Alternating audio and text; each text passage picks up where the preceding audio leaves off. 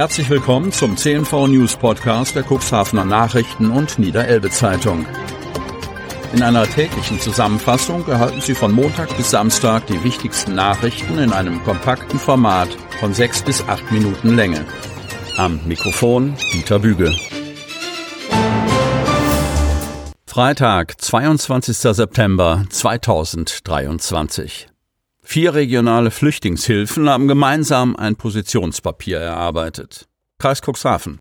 Die Hilfsorganisation Offenes Herz Altenwalde, kurz OH, Kadenberge hilft, Flüchtlingsbegleitung Land Hadeln und Nestwerk Hagen hatten Ehrenamtler in der Flüchtlingsarbeit gebeten, einen Monat die absolvierten Stunden und gefahrenen Kilometer zu dokumentieren. Yvonne Pröpper vom offenen Herz Altenwalde legte jetzt dem Sozialausschuss des Landkreises diese Bilanz vor. Das nüchterne Zahlenwerk spricht Bände, wie viel Zeit und Geld die Helfenden investieren.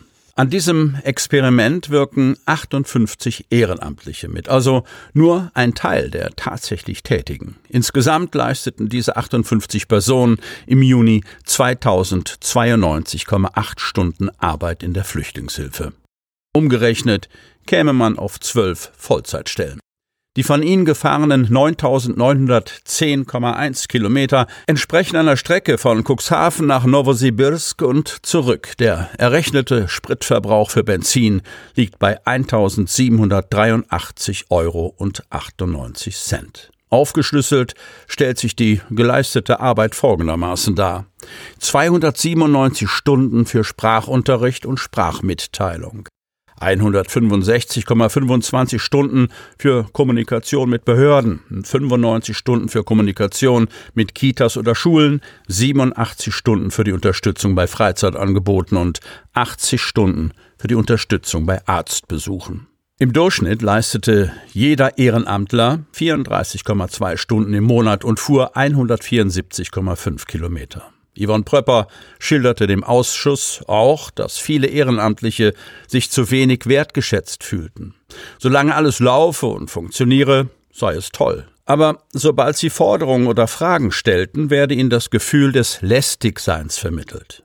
Die Flüchtlingsinitiativen bitten, den Landkreis strukturelle Möglichkeiten mit allen Beteiligten zu entwickeln. Für die Menschen mit Fluchthintergrund wären zum Beispiel sogenannte Laufzettel hilfreich. Wo war ich schon? Was muss ich machen? Welche Unterlagen muss ich mitbringen?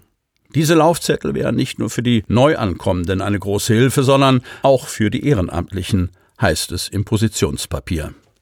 Erleichtern würde die praktische Arbeit der Kontaktaufnahme, wenn in anderen Kommunen wie in der Samtgemeinde Landhadeln rechtskonform verfahren würde. Dort nutzt man Formulare, in denen die Geflüchteten schriftlich einwilligen, dass ihre Daten weitergegeben werden. So könne schneller der Kontakt zu neu ankommenden Menschen in den Gemeinden aufgenommen werden. Die ehrenamtlich Tätigen verpflichten sich ihrerseits dazu, die Vertraulichkeit zu wahren und den Datenschutz zu beachten. Der Wunsch nach einem einheitlichen Versicherungsschutz, Auszahlung von Kilometergeld oder Nutzung von Dienstfahrzeugen oder Supervisionsmöglichkeiten oder eine Ausweitung der Ehrenamtskarte finden im Forderungskatalog Niederschlag.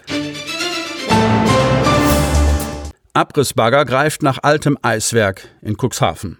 Jetzt ist der Abrissbagger auf der Baustelle an der Stirnseite des Ritzebüttler Schleusenpriels angerückt. Stück für Stück beißt sich der lange Greifarm des schweren Abbruchgeräts in das baufällige Denkmal, das noch heute als altes Eiswerk Stadt bekannt ist. Einige Passanten, die das Schauspiel aus sicherer Entfernung von der Kapitän Alexanderstraße aus beobachteten, machen noch schnell ein paar Aufnahmen und drehen Kurzvideos.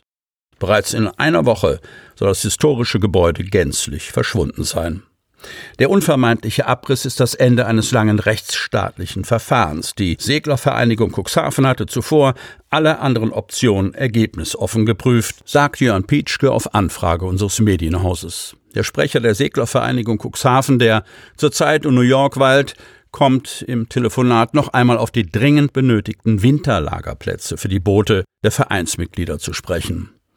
Die SVC werde sich bei allen Arbeiten und kommenden Planungen strikt an die Bauvorschriften im Hafenbereich halten, versicherte Pietschke, der erneut eine Wohnbebauung auf dem Areal des alten Eiswerks generell ausschließt. Spekulationen in diese Richtung entbehrten jeglicher Grundlage. Zu einem späteren Zeitpunkt werde der SVC-Vorstand konkrete Pläne vorlegen, was mit dem bald frei werdenden Gelände in lukrativer Wasserlage werden soll. Eine steht jedoch schon jetzt fest. Über die Pläne werden letztendlich die Mitglieder der Seglervereinigung entscheiden. Können Autos im Kreis bald via Internet angemeldet werden? Kreis Cuxhaven. Was lange währt, wird endlich gut. Trifft diese Redensart vielleicht schon bald auf die Zulassungsstellen des Landkreises Cuxhaven zu? Schon im April 2021 berichtete unser Medienhaus neues Online-System im Kreis Cuxhaven. Kfz-Zulassung bald auch via Internet möglich. Der Kreis Cuxhaven richtet ein E-Kfz-System ein. Passiert ist danach allerdings nicht viel. Zumindest waren, bis auf Online-Terminbuchungen, keine Vorgänge per Internet möglich. Bis jetzt. Zusätzlich soll dann ab November das IKFZ-Portal im Landkreis Cuxhaven an den Start gehen. Das Ziel von IKFZ ist es, Fahrzeugzulassung einfacher, bequemer und effizienter zu machen und dadurch Bürgerunternehmen und die öffentliche Verwaltung zu entlasten. Fahrten zur Zulassungsstelle können vermieden werden, was ein erhebliches Zeit- und Wegeinsparungspotenzial für Fahrzeughalter bedeutet. Das Projekt IKFZ wird für viele Zulassungsstellen in Deutschland bereits seit 2015 in mehreren Stufen umgesetzt. Stufe 1 beinhaltete im Jahr 2015 die Möglichkeit der Online-Außerbetriebsetzung. Stufe 2 die Wiederzulassung seit 2017, Stufe 3 seit 2019 die Neuzulassung, Umschreibung und alle Varianten der Wiederzulassung. Keine der drei Stufen wurde seither beim Landkreis Cuxhaven umgesetzt bzw. nutzbar gemacht. Seit Anfang September steht sogar schon die IKFZ Stufe 4 zur Verfügung. Sie beinhaltet die Zulassung, Abmeldung, Wiederzulassung, Umschreibung mit oder ohne Halterwechsel, Tageszulassung, Auswahl von Elektrosaison und Oldtimer-Kennzeichen. Das mit IKFZ zugelassene Fahrzeug kann direkt im Straßenverkehr genutzt werden. Klingt praktisch, war aber bisher im Kuxland nicht möglich. Doch warum ist das so? Wie der Landkreis erklärte, konnte die Kommunikation zwischen dem Softwaresystem IKFZ und dem Softwaresystem des Zulassungsverfahrens vom hiesigen Landkreis bislang nicht störungsfrei hergestellt werden. Warum dieses Problem nicht schon längst hätte behoben werden können, konnte trotz umfangreicher Einbindung verschiedener EDV-Spezialisten nicht abschließend ermittelt werden. Die EDV-Abteilung und das Ordnungsamt des Landkreises stehen aktuell im Kontakt mit den beteiligten EDV-Firmen, um die Ursachen der EDV-Schwierigkeiten zu lösen und um das Verfahren IKFZ zeitnah zu etablieren. Derzeit geht der Landkreis davon aus, dass das Verfahren bis spätestens 31. Oktober eingeführt ist und damit ab dem 1. November Online-Zulassungen ermöglicht werden können. Sie hörten den Podcast der CNV Medien. Redaktionsleitung Ulrich Rode. Produktion Win Marketing, Agentur für Podcast-Produktionen.